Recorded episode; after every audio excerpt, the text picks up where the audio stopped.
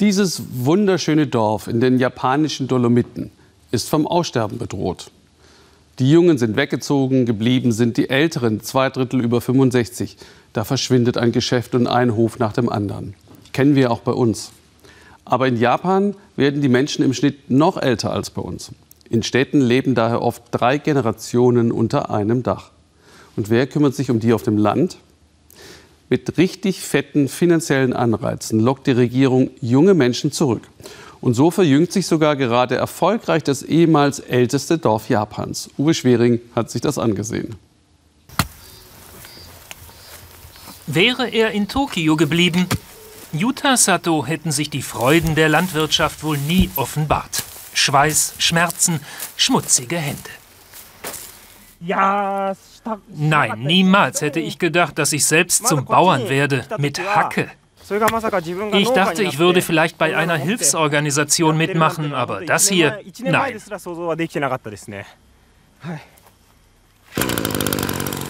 Vor zwei Jahren tauscht Sato die größte Metropole der Welt gegen ein Kaff. Tokio hatte er satt. Jetzt also Berg und Tal in Gunma, auch als Dolomiten Japans bekannt.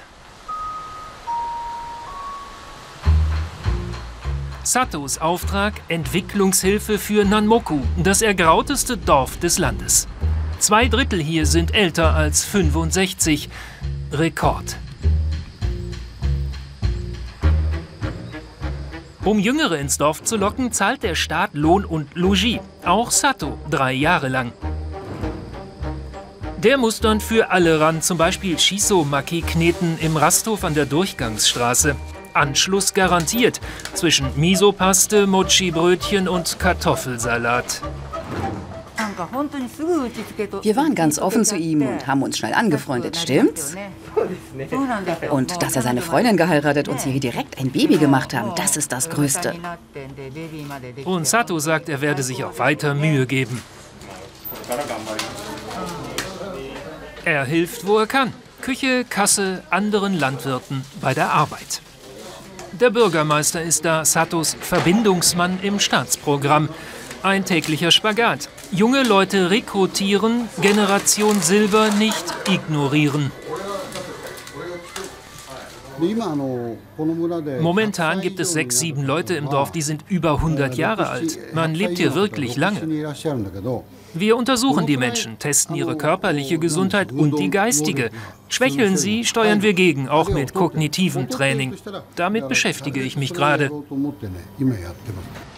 Gute Luft, Bewegung, gesunde Ernährung. Sato sagt, die Alten seien top, in Schuss. Ihn störe nur die viele Fahrerei, aber ginge nicht anders. Anfangs düste er mit Ehefrau durchs Dorf, doch die ist seit der Geburt der Tochter für ein paar Monate bei den Schwiegereltern, so üblich in Japan. Der Gatte stellt um auf Selbstversorger und genießt die Vaterschaft mittels Videochat.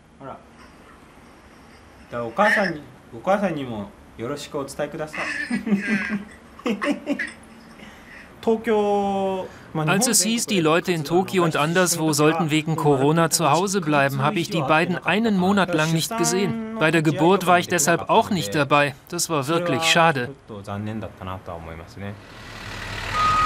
Nachwuchs dringend gesucht. 10.000 Menschen lebten mal in Namoku, heute 1.800. Früher wurde mit Landwirtschaft Geld verdient. Vorbei. Die Jungen gingen, die Alten blieben. Es kann sehr einsam werden in Nanmoku.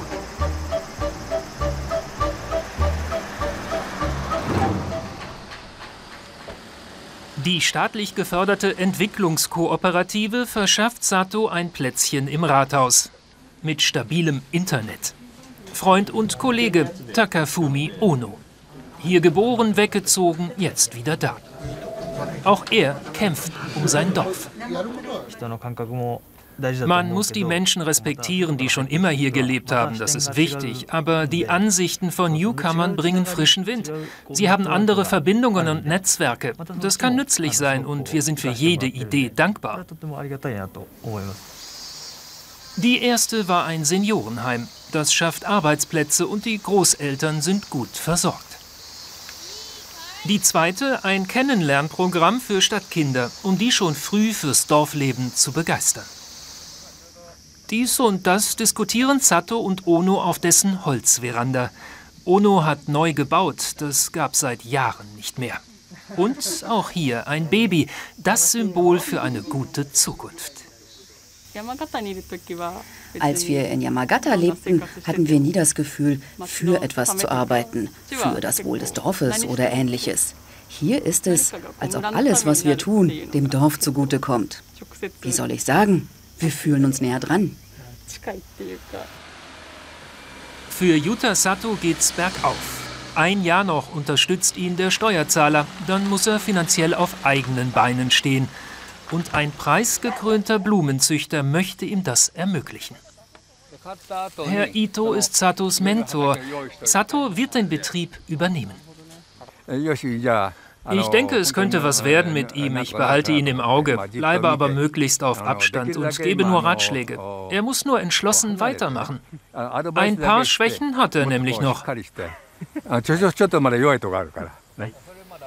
In Satos Händen könnte die Blumenzucht weiter gedeihen.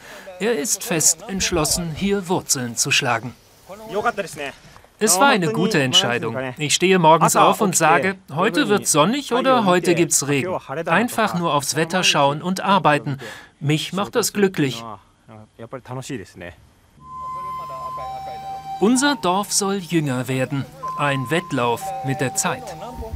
Doch Yuta Sato verkörpert Hoffnung für Nanmoku, das Juwel in Japans Dolomiten.